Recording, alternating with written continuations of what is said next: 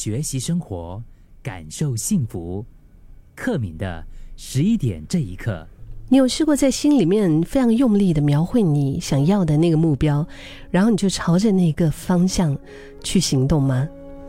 其实，如果你已经做到了这一步，那代表你离你想要的其实也不太远了。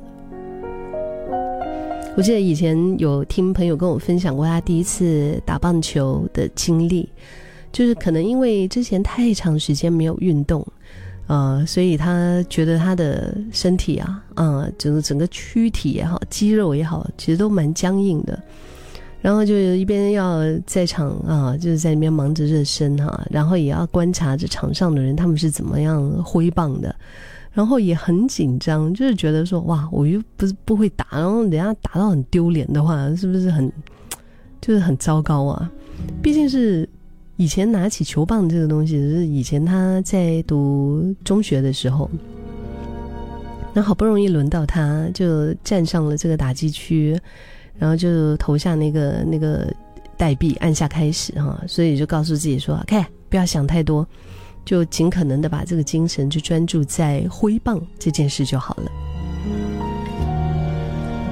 他打了几轮之后呢，就慢慢发现了一些有趣的诀窍，就是为了提升挥棒的打击率，就是在必要的掌握节奏和调整的姿势之外呢，他发现有一个东西非常也，其实就是说也非常重要的，就是信心。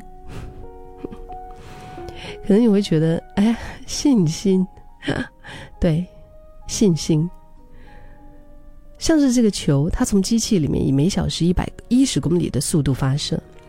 如果你的心里面已经先跟自己说，哎，我肯定打不到，嗯，打不到，打不到，你真的可能是百分之九十九都是打不到。但是如果在心里面鼓励自己，哎，打得到的，哼，这球我可以的，就是同样的一个你呀，呀。同样的一个他，就是因为对结果的信念不一样，他的打击率就出现了非常显著的提升。我觉得我们生活中的大小事不也是如此吗？对吗？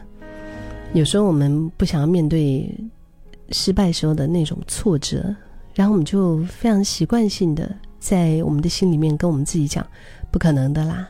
哎呀，我都没有这个本事。”哎，我做不到了，我办不到啦，就这些声音都会起来，不但为自己的潜力挂上了真的是非常沉重的一个包袱，然后也是给了自己不需要拿出全力的一个借口。但当我们换另一个角度来看，在你面对困难挑战的当下，因为没有信心而没能全力以赴。那理所当然，你肯定是做不成啊！就是失败，不就成了理所当然的一个结局吗？即使你觉得自己能力不足，也还是可以保持着成功的这个信念，因为这两者它是不冲突的。就是哎，OK，我没这个本事，但是不代表我就没办法成功，还是可可能会有其他很多不一样的因素。就好像刚刚提到的那个。站在打击场上的他，打棒球的他，确实可能体力也不是很理想啊，可能手也很酸。但是，与其跟自己说“我肯定打不中，我肯定打不中”，还不如催眠自己：“哎，我打中了，下一下一刻，下一刻我打中了。”说真的，鼓励自己这件事没什么损失。嗯，呀，鼓励自己没什么损失啊。是吧？